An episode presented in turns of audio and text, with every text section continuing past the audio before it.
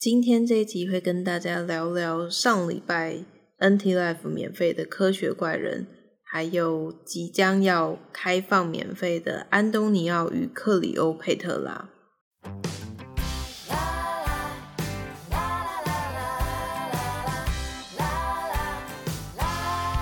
欢迎大家来到仔仔卫斯理竞技场，我是卫斯理，我是仔仔，我们每周来跟大家聊聊有趣的演出跟译文大小事。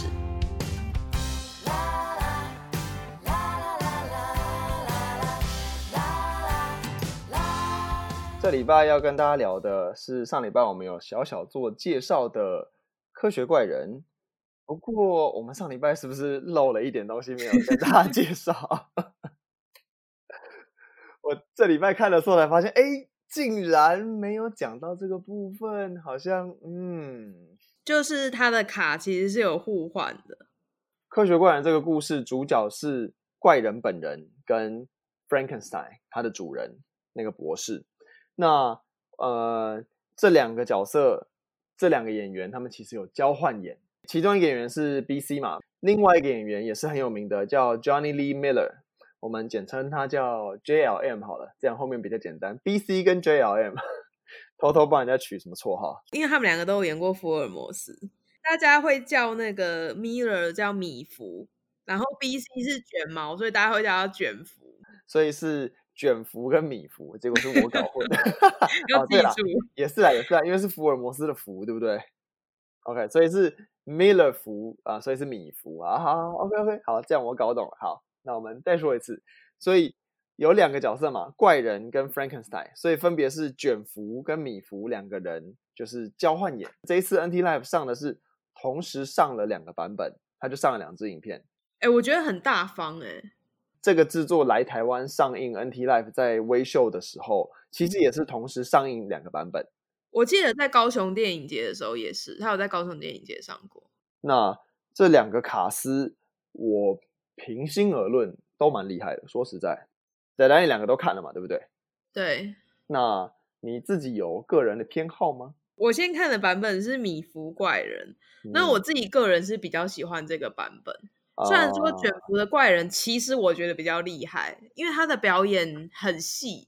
对，就是他在最前面那个，等一下会讲到怪人诞生的地方，好厉害啊！他那个伸肢体，你有注意到吗？有，我那一段很惊艳，因为那一段就是很长一段时间都没有台词，然后就是在看怪看怪人看怪人长大。卷福的怪人演的很细致，很厉害，超级像。就是电视上看到的异形生物在长大，然后慢慢变成人类这种感觉。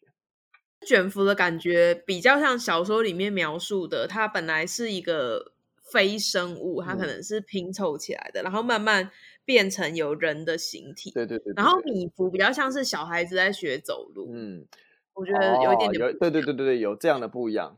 那我们先回顾一下剧情，不然大家听完这个长大的趴会。如果完全不知道科学怪人的人，应该可能要飘走了。这个故事主要是在讲 Frankenstein 这个人呢，他是一个很聪明的科学家。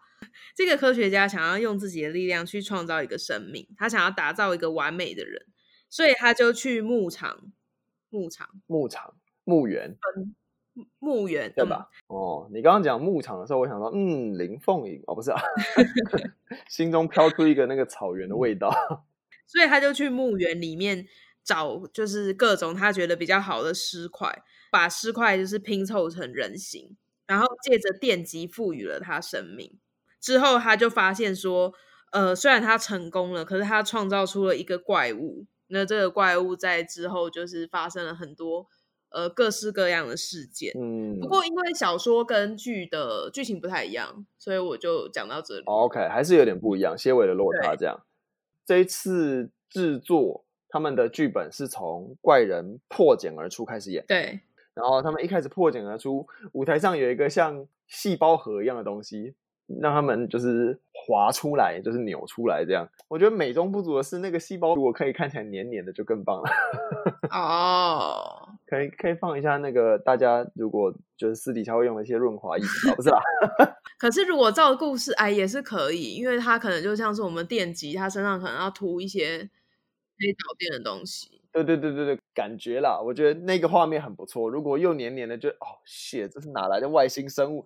你竟然是人，就是长大会变人类的东西。对，就是恶心的程度会加加，还不错。然后他们长出来之后，一开始就直接趴在地上，因为还不会走路嘛，还不会还不会做什么之类的。然后 B 那个卷福。卷福就是，叫他卷福，你就叫他 B C 好，不要叫他米米福，不然太难了。好难哦。好了，B C 就从地上开始抽蓄开始，然后就有很多脚掌的抽蓄啊，然后身体有很多不规则的形状，就是开始抽蓄，然后一路就这样慢慢慢慢到长大，他发现他可以站起来。这个过程，他其实也是要，就是这个时间感是要让大家知道啊，这个 creature，因为在戏里面它叫 creature 生物。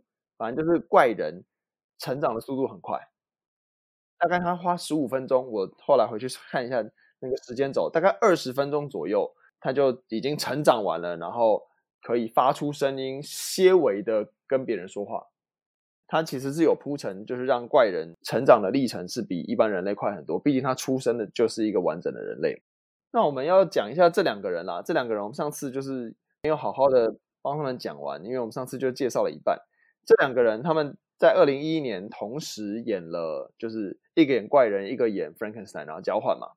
所以当初二零一一年那个我们上次介绍那个 Lawrence Oliver 这个奖，Lawrence Oliver Award，奥利佛奖，奥利佛奖当初颁奖的时候，其实是两个人同同获最佳男主角。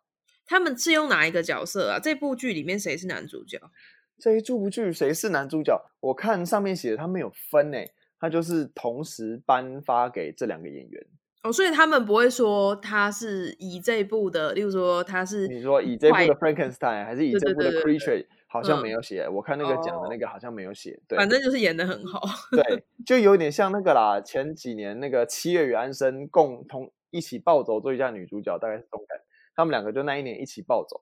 哦，你不跟我讲，我还真是不知道 Miller 有演福尔摩斯。对不起，我真是要好好跟他道个歉。对，迷妹很喜欢他呢。我没那塞。对，我觉得这个设计很好，让两个人这样交换演，因为这对演员来说有极大的帮助。他揣摩另外一个角色的诠释的时候，会顺便影响到他原本的角色的诠释。他可以更理解这个角色心境之后，因为这两个人是互动非常频繁的角色，在这部戏里面，他们两个的。纠葛很深，所以你好比说，我演了父亲，但是我体会完父亲的思绪之后，我再去演被丢弃的儿子啊，我就会想到父亲的坏什么什么之类，就是你可以把这个角色做得更有层次，这是很好的设计，对演员来说，就是嗯，实质状况上的同理心嘛，就是他真的当了那个人。对对对对对，你就是必须要另外一只脚真的穿到另外一只鞋子，因为你明天晚上就要演。嗯，对。而且我后来发现这一部的导演啊，这部的导演是一个叫 Danny Boyle，哎哎，对，Danny Boyle 的的人，对对，他是《平民百万富翁》的导演，嗯，电影导演，然后来导剧场，我觉得他很厉害。但他剧场的语言讲的蛮好的啊。对。我觉得其实是，我觉得他其实应该是一直就有在从事剧场导演，就是不是只做不是只做电影这样。我觉得这一部的舞台有趣的点，呃，最让我印象深刻的应该是它的灯光设计。哦，你说那个很多灯泡的？对对对对，那个天天花板上一片灯泡海，那个然后营造出实验室那个就是闪光，就有的时候实验室会有那种电流不稳定啊，对，那个。电流灯光闪呀闪的那个，我觉得那个营造出来效果很不错，很不错，而且真的很亮。那个是灯泡海，观众应该就是会有被闪瞎的感觉。对，嗯，现场应该是很有感觉。嗯，真的不错。这一次的舞台是旋转舞台，然后它有一条走道是深入观众席，把观把一楼的观众席切两边，就有点像你上次讲那个李尔王会走到，就是 就是观众正中间，就那个王者气氛的那那个舞台。他有一幕的灯光也不错。Creature 怪人长大到一个程度之后，他后来闯进了一个人家里，然后对，然后他第一次交到了朋友嘛。那一户人家是爸爸失明了，一一个老人家跟他的儿子还有媳妇，然后儿子跟媳妇出远门，希望可以耕出一片土地什么之类的，所以出远门出了很久。那个年代这样出去一次，可能就好像我记得是一年左右。然后那一年，那个 creature 就住在他们家里面，跟老人一起生活。但是老人看不见，他只是觉得他是啊，你可能经历过战争，你头上有很多疤痕，这样这样这样，就很可怜他这样。所以那是他第一次交的朋友。但是我要说的是，他那个房子后来他那个房子着火之后的那个灯光，我觉得也弄得不错。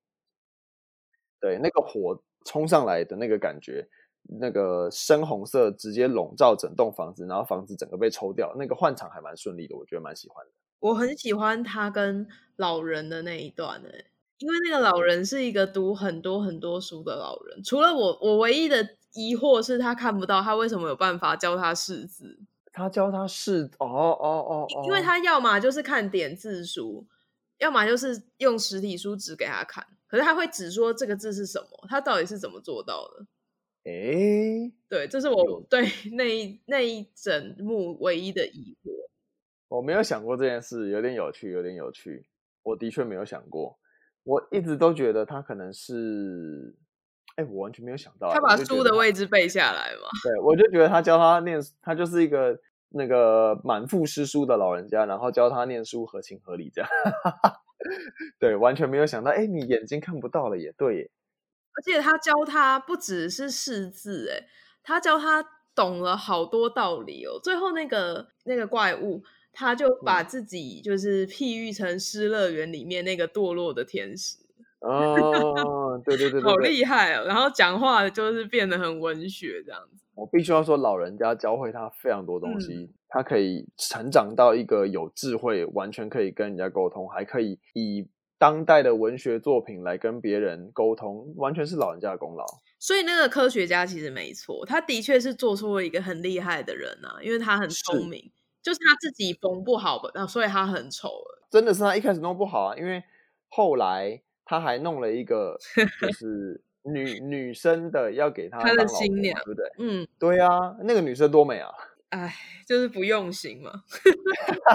我刚刚还以为你想说，哎呀，就是演员比较美，不是啦。没有没有，就是人家脸上，人家脸上没有疤。一开始缝的时候不认真嘛。对对对对，一开始缝，一开始缝的时候也没想到会成功，想说啊，那个失败就算了，先这样缝好了。我觉得老人那边最后面很难过哎，因为他其实很害怕见到他的小孩。对对对啊，我觉得这部戏讲这种先入为主的歧视。跟就是因为这部戏有很大的一个重点在讲人性的善恶，这是原作者就是跟原作者 Mary Shelley 心中认同的价值观有点关系。嗯，他原作者因为我们当我们在讨论就是人出生的时候，或是人成长之后会变偏恶、偏向恶或偏向善的时候，其实是有不同种角度的嘛。有的派别认为人出生本来就就是。呃，会是某一个可能人出生就是恶，然后出生之后才慢慢被教养、被教养，所以压抑自己心中恶的部分，然后或是受到感化，所以长成一个比较正常的形态。那也有人认为，人一出生下来其实是什么都没有，就是白的，嗯，然后接受外界的环境，会外界环境长怎么样，你就会往那边偏，嗯嗯。那原作者就比较接近这个，他认为就是原本每个人心中都都有善恶。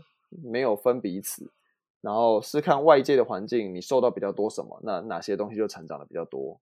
嗯，那我觉得 Creature 就是这个路线，从他从出生到出生到他遇到老人，即便他遇到老人家之后，就是老人家的子女们也是对他充满歧视，应该说恐惧啦。我觉得比较是恐惧，对，比起歧视。更深的会歧视的原因，是因为这些人害怕他，嗯，因为大家觉得他是怪物，所以他在还不会讲话之前，其实就是在街上到处被打，然后就是被排挤，无法融入社会，所以只好靠自己的力量活下来。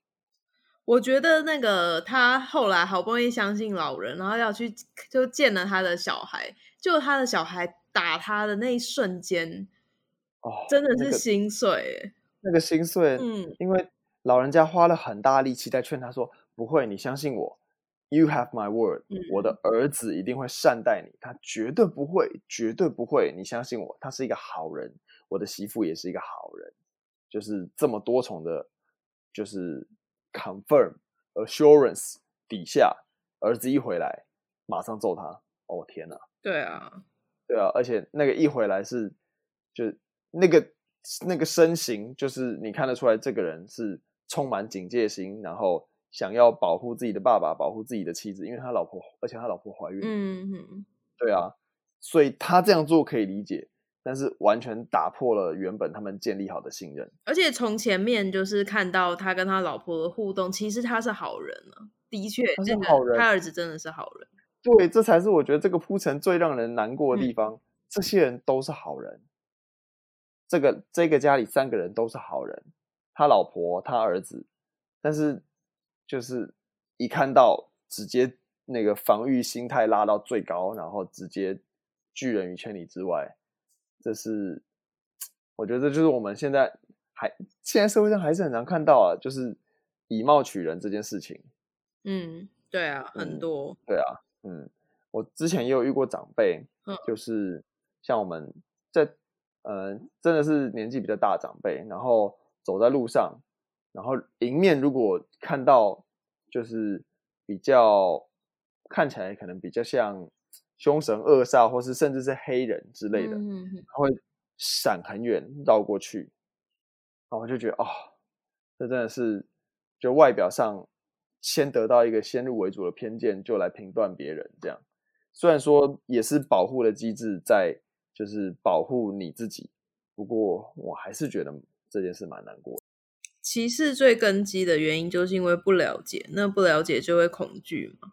对啊，对啊，对对对对，这两件事就是这样连过去，然后最后就得到结果叫做歧视。对，嗯，对啊，所以他 creature 从一出生没没有人给他爱啊，他就是满满的不安全感，因为他一出生就是自己啊，嗯，他的主人也不理他，然后他就跑走了，然后就这样一路被打被打被打被打被打，直到遇到老人家，好不容易建立建立起一些信任，然后。所以他在老人家这边哦，我觉得这边也很难过。他在老人家这边学到的事情叫做报复。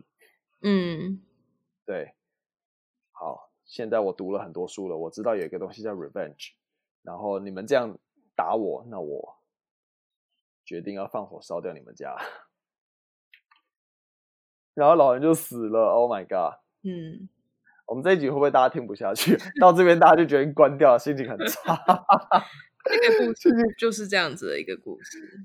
对啊，怎么会这样？我们是不是应该讲一些这个戏开开心心的部分？这个戏开心的部分是什么？啊，你不要问我，我还期待你告诉我。但我觉得是好的故事了，是好的故事，真的是好的故事，是可以想到很多值得借鉴或是值得反思的地方的。嗯，但它就不是一部开心的片，的确是这样。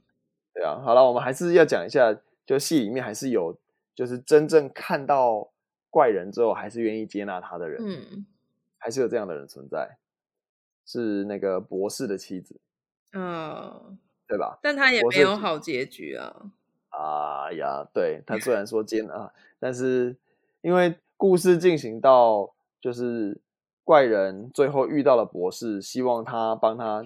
就他受尽委屈嘛，所以他希望至少我要你帮我做一个跟我一样的人，嗯，然后这样我至少可以两个人一起逍遥逍遥海外，就是不再回来过我们的日子。至少我可以试图好像可以融入这个社会，我有 company 这样，嗯。但博士拒绝他。你我问你哦，你比较喜欢哪一个博士？我比较喜欢 BC 的博士，所以我就是完全是喜欢那个版本的。嗯，我也很喜欢 BC 的博士。你说？因为米芾。的博士看起来有点没有感情哎，他比较冷酷。我觉得米芾的博士看起来好偏执哦。对，他就是一个比较冷硬的吧。嗯、对啊，他给我一个偏执、不带呃不带情感的感受。嗯嗯，对，而且他感觉超级不爱他老婆，他未婚妻。对对，嗯，我觉得那个 BC 爱他比较多。BC 在很多关键吵架时刻都会偷笑，我觉得很棒。就是比较他比较像，他演人好像比较像。是，对对，而且其实哈，其实科学家 Frankenstein 这个角色跟福尔摩斯就是感觉感觉上有点类似，时代感跟那个就是身份阶级，所以看着他演的博士，先不看他就是很坏的部分，但是可以感觉到啊，福尔摩斯的雏形长这样。他早期有一个影集叫做霍金，他演霍金博士，你有看过吗？哦，我我有在电视上看到看到预告之类的。对，我觉得如果大家喜欢 BC，不能错过这一部，可以去看。其实我觉得这部戏在后面还有一个很荒谬的点啊，因为博士是一个心中没有爱的人，他不爱他的未婚妻，他脑袋就是科学，他就想要做出一番伟大的事业，他想要探索。就是无穷无尽的大自然，然后在他帮怪人做出女怪人，但是又当场把他毁掉的时候，他有问那个怪人说：“你知道什么是爱吗？”是用一个询问的语气，我觉得超荒谬的。就是 你问了一个你制造出来的生物，就是什么是爱，就是你自己也搞不懂，你就把人家弄出来，然后人家现在也要来找你。就是希望得到他从来没有得到的东西，然后你也给不出来，你就是一个，你真的是凭什么把它做出来？生气耶，是不是？对啊，对啊，就是没有准备好生小孩的爸妈，然后生生出来之后对小孩很很不好，你到底就是凭什么？我觉得在这一段你刚刚讲的那一段，其实也还蛮明显，可以看出他们两个的差别的。哦，两个不同演员的差别，怎么说？嗯，因为 B C 就是他觉得他没有办法爱，然后他自己对这件事情其实是有一点在意。对对对对对对。可是米芾就是哦，我没有办法爱，就是 I don't give a shit。对，就是没没有不好，就是是不一样的诠释，不一样的诠释。对，两个角色演两个演员演绎出来的角色我都买单，只是在这个同时，我觉得 B C 的那个博士是比较有人性的。对。我看得出来，他有挣扎，甚至他他就是比较爱他的未婚妻，然后，但他在爱人跟事业这边选了事业，嗯，然后就是就选了之后就是一去不复返，就是也没有，我觉得他爱人没有机会了，说实在，对啊，然后另外一边的爱人是绝对没有机会的，对，嗯。不过反过来，就是如果要说我喜欢哪一个怪人的话，我比较喜欢米芾的怪人。哦，因为他有一种孩子的感觉吧，就像你讲的，B C 的怪人比较不像人，B C 的怪人真的比较像异形。我说实在，就是米芾被人家打，被背，他觉得他被背叛的时候，看起来会让人家更难过啊。对，比较可以有那个共感，深感同身受啊。对，所以就是那个版本，我是真的是整体而言，我是比较喜欢的。不过如果有时间，就两个都看吧，都还蛮好看。对啊，有时间两个都看吧，因为这部戏说实在没有很长，一个小时五十八分钟，然后没有上下半场，哎，没有中场休息，所以你就是可以哒哒哒哒哒哒哒一次看到完这样。然后因为剧情很好懂，所以也就是你就算台词没有听得很懂，没有看得很懂，也不会也不会搞不懂他们在干嘛。对，嗯，这个是一个好处，就是有有些如果是像什么去看历史剧吼，那如果只有英文字幕，这就还是会蛮痛苦的。就是你没有那个历史故事，你不够熟的话，你可能就完全不知道他们现在在干嘛。对啊，我在那个我去纽约的时候，我看过一部是在讲，就是某一个那个政治明星、政治明星的传传奇故事，我看了就很痛苦，因为。对啊，因为背景知识我完全不知道，然后他们讲开的所有政治的笑话，我一个都笑不出来，全场在笑，我就那边嗯，哦，这里有一个笑话。那刚好下个礼拜的 NT Life 其实就是莎士比亚的历史剧。嗯，才刚跟大家讲完说历史剧比较辛苦，就来一个历史剧。好了，还是要跟大家介绍一下。他这个剧名叫做《安东尼奥与克里欧佩特拉》。克里欧佩特拉其实就是我们大家都听过的埃及艳后啊。这个名字我很熟，我跟这个以这个名词作为角色的人互动了大概两年吧。恐龙里面，对啊，对对恐就是我之前演过一，我之前演过一部音乐剧叫做《恐龙复活了》，大概为期我们大概巡回了从北到南巡回了两次，所以大概前后。前后加起来花了两年的时间，每隔一阵子就就巡回一个几场这样。然后里面博物馆里面有一个角色就叫做克利欧佩特拉，没错。我现在突然觉得、嗯、啊，你这个名字好熟悉啊，我不知道在哪里看过。因为它是展品啊。对啊，人家是埃及艳后，要有它。对对对，一定要有它，没错。然后这次莎士比亚历史剧嘛，对不对？嗯。然后我记得也是莎剧有名的莎士比亚的剧，简称莎剧，莎剧有名的那个悲剧之一。对，好像它有四大悲剧，它不是，但它也算是其中一个。它不是。对，因为因为在列四大悲剧的时候，它好像比较被归类为历史剧。但是实际上，他最后就结局也是蛮悲的，对啊，嗯，他在讲那个啦，安东尼奥跟克利欧佩特拉，还有那个罗马历史上很有名的那个乌大维三个人的故事。你要不要跟大家说一下这个故事？对，我们的故事小帮手。嗯，因为莎士比亚的版本我不太熟，可是我跟我可以跟各位讲一下，就是埃及艳后的故事啊。那这个埃及艳后呢，他。其实就是在最一开始，他为了要可以掌权，当埃及的女王，所以他就跟罗马的凯撒结盟，当他的情妇，然后他们还生了一个孩子。那后来凯撒不是在长老院被刺杀吗？对，没错。然后被刺杀之后呢，那这个埃及艳后就很聪明啊，他就找上了当时的另外一个，好像是他的副官吧，安东尼。啊啊对对对，当时声势很旺的下一个接班，嗯，就是对有机会可以接班的人，嗯，然后他们就要一起对付，就是当时呃凯撒的合法继承人吴大维。啊啊啊，OK，嗯，那。我想莎士比亚的版本应该是会加入很多恋爱的成分了，他跟安东尼应该是就是有恋爱的，呃，我看了简单看了一下预告片。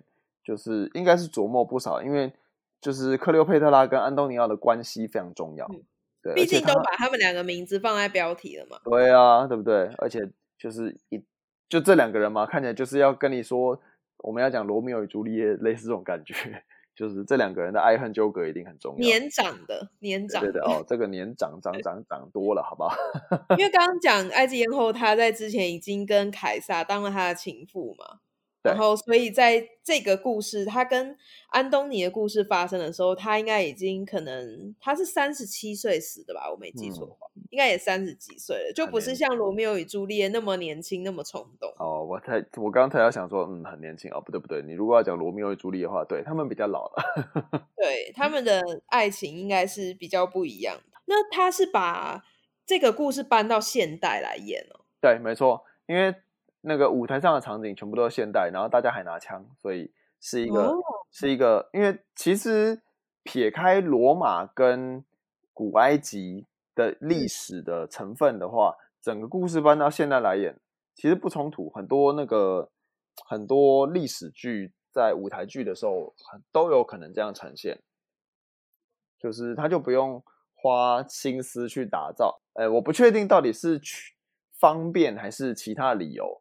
但是可以想象的是，他就不用花心思去打造非常就是古色古香的舞台啊、服装这个路线，然后弄成现代之后，应该有一些就是比较现代的这个叫什么？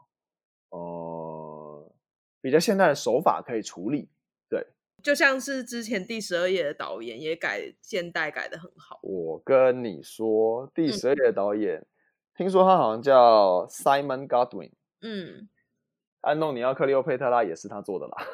哦，那还蛮值得期待的。对对对，其实同一个人，我是觉得蛮不错，因为看第十二页的感受非常好，笑死人了。对，已经有口碑了，应该是不会改的太烂。对对对，应该是不会，应该是不会，我觉得可以，要好好期待一下。有一个地方很期待，因为后来就是埃及艳后这个角色，因为嗯、呃，安东尼失败了嘛，他就自杀。然后屋大维就想要把他当成战利品，那他的一切都化为乌有，因为他当初是想要掌权，他想要罗，就是他的国家不要被罗马并吞，所以他当凯撒的情妇，然后又在一路努力到最后，就一切都要没了，还要被人家当做战利品，他就不堪受辱，他就拿出他藏着的毒蛇咬死了自己。哦，不知道会怎么表现。在现，你要在现代随便找到蛇有这么容易吗？对啊，感觉举枪自尽会很简单，但是举枪自尽就不好玩了。如果他是用毒蛇咬死的话，嗯，在台上放一只蛇，他浪漫的地方就是在这，所以我等着看他怎么改。哦，对啊，对啊，对啊，嗯嗯，就是因为他真的是一个就是充满心机，就是玩弄也不算玩弄，就是。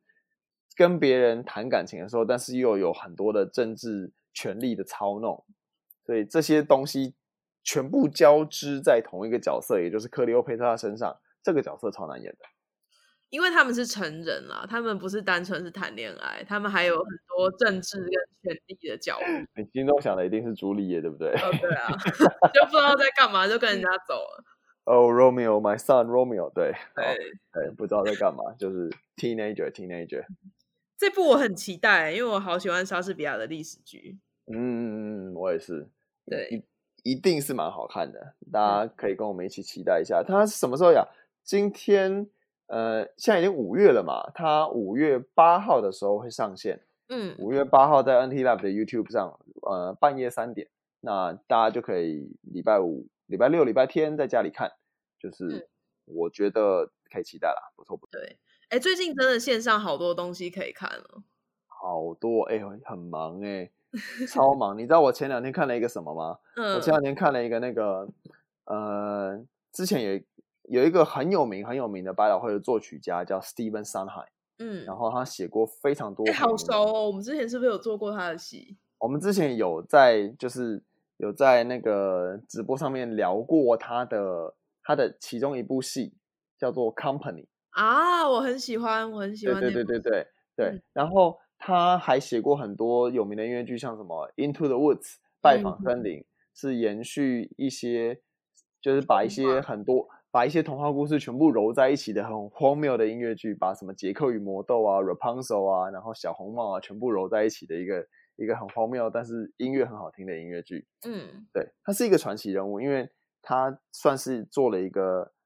在音乐剧的历史上有一个划时代的突破，嗯，就是这样的角色。然后，呃，前几天吧，四月底的时候是他的九十岁生日，哇哦！然后超级多 Broadway 的明星在家里就是帮他唱歌庆生，就每人唱一段。是唱生日快乐歌吗？应该不是，当然不是。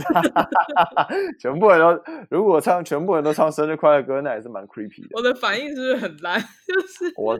你那个你那个影片如果录出来我不行，就是大家全部一起唱生日快乐歌，我应该是在电脑前面，就是大概五分钟就想关掉了吧。蛮可爱的，啊，是蛮可爱的啊。但我对，就是你要把唱他的剧的歌，对，就唱他、哦、唱他写过的曲子，对，嗯、对啊，就唱了蛮多。我像那个啊那个啦，那个疯狂理发师也是他写的，嗯嗯嗯，对，有一个叫 Sweeney Todd 的一部音乐剧，后来有，有拍成电影。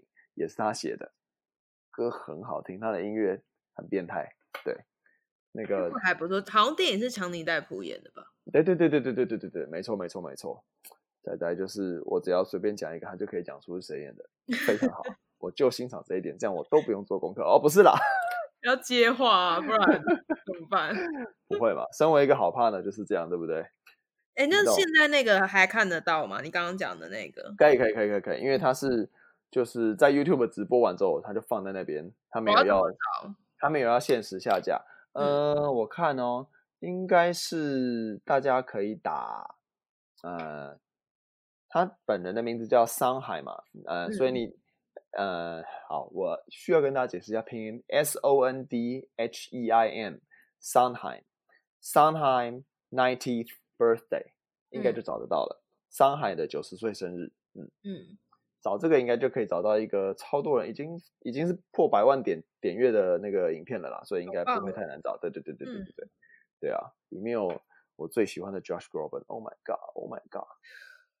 好，好，我等一下去看看。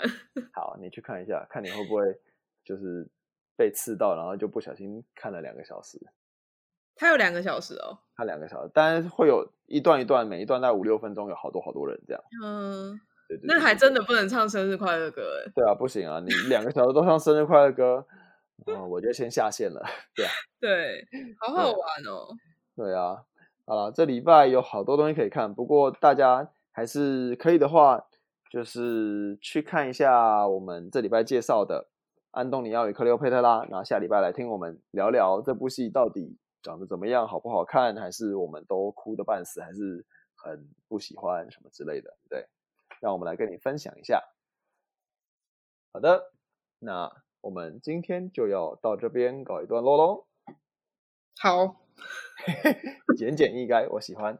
好啦。那我们大家就下周见喽！我是威斯理，我是仔仔，大家拜拜，大家拜拜。